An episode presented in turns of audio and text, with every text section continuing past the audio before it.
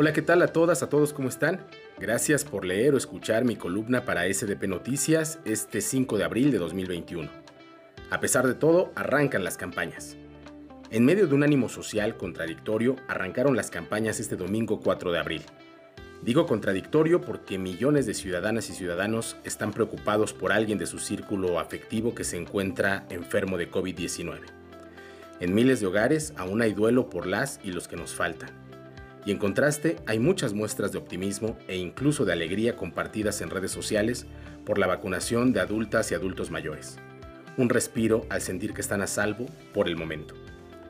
Por supuesto que también se vuelve a demostrar que los extremos se tocan el odio protagonizado por la derecha que ante errores mínimos en la campaña nacional de vacunación salió rabiosa a generar una campaña en redes llamada vacunada, de la que sobra expresarse.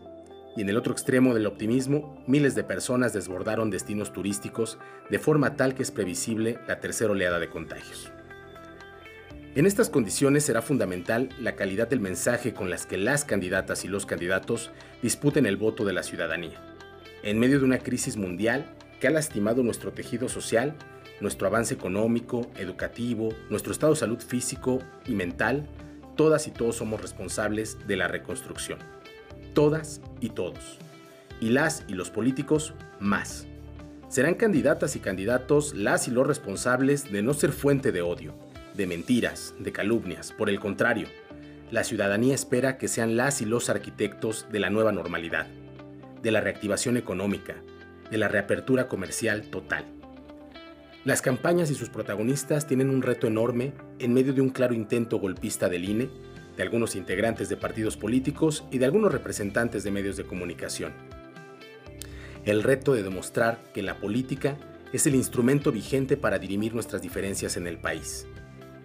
Sería ingenuo pensar que ningún candidato o candidata utilizará la propia Jornada Nacional de Vacunación para intentar sacar ventaja, o que nadie caerá en la tentación de hacer desfiguros y ponerse a bailar o ponerse de cabeza para conseguir un voto.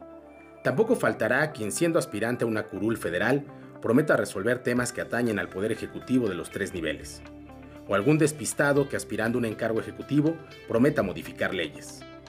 Veremos de todo, seguramente, pero también confío plenamente en que la ciudadanía ya no cree todo el bloque de derecha no enfrenta solo un partido en el gobierno, enfrenta también a una ciudadanía que le desprecia.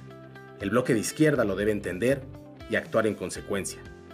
Estar a la altura de la ciudadanía, ese debe ser el objetivo.